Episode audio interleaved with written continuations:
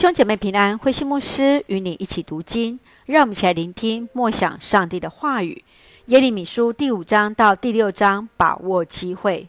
耶利米书第五章，以色列人他们只愿听假先知的话，而不愿意顺服上帝的话语。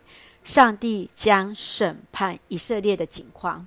在第六章，上帝要使北方的巴比伦帝国来侵犯耶路撒冷。当敌人侵犯时，那守望者已经吹响号角，百姓依然不听。让我们一起来看这段经文与默想。请我们来看第五章第十三节。他们又说，先知不过在说空话，他们并没有上主的信息。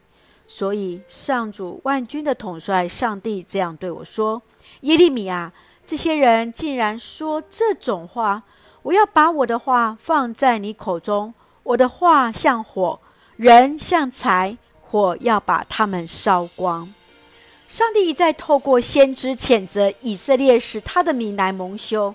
以色列依然故我，不理会上帝的话语。他们不承认耶利米先知的身份，不相信他所传的是上帝的话。当假先知当道，竟说人喜欢听的话语，在这世代当中，人何以会轻看上帝的管教呢？你如何去分辨上帝的话语或是虚无的话语？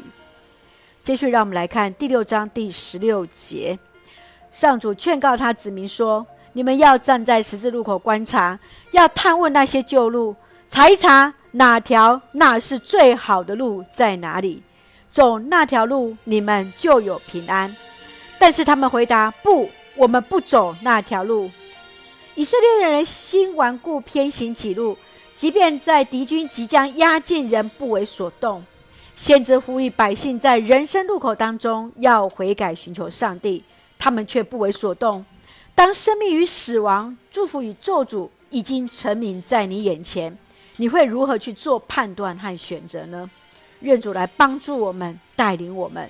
让我们先用第六章第九节作为我们的金句与提醒：敌人要来洗劫以色列，好像采葡萄的人。摘光所有的葡萄，所以你们要趁着机会，尽量抢救残存的人。是的，我们当趁着机会来尽量抢救。愿主来恩待我们，把握机会，一起用这段经文作为我们的祷告。亲爱的天父上帝，感谢上帝赐下丰盛的恩典，一律与我们同行。在你的愤怒当中，依然有慈爱。你始终爱着我们，等在我们回转向你，求主怜悯、包容、赦免、牵引、保守，使我们一生行在主的道路。圣愿主赐福在我们所爱的教会弟兄姐妹身心灵健壮，保守我们的国家台湾与执政掌权者有主的同在，使用我们做上帝你恩典的出口。感谢祷告是奉靠主耶稣的圣名求，阿门。弟兄姐妹，愿上帝的平安与你同在，大家平安。